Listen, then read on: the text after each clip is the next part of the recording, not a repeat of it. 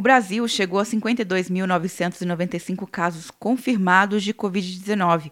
Nas últimas 24 horas, mais de 3.503 pessoas foram infectadas.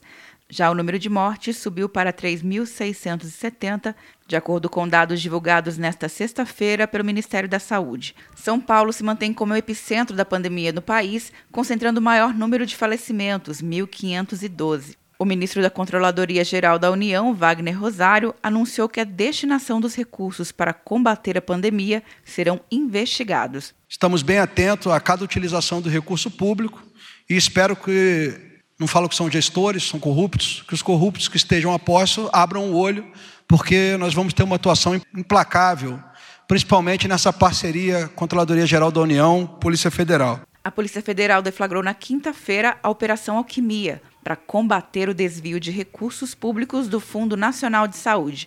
Na Prefeitura de Aroeiras, na Paraíba, houve um desvio de R$ 48.272 no superfaturamento em licitações. Quer um ano sem mensalidade para passar direto em pedágios e estacionamentos? Peça a Veloy agora e dê tchau para as filas. Você ativa a tag, adiciona veículos, controla tudo pelo aplicativo e não paga mensalidade por um ano. Por tempo limitado. Não perca. Veloy. Piscou, passou. De Brasília, Luciana Castro.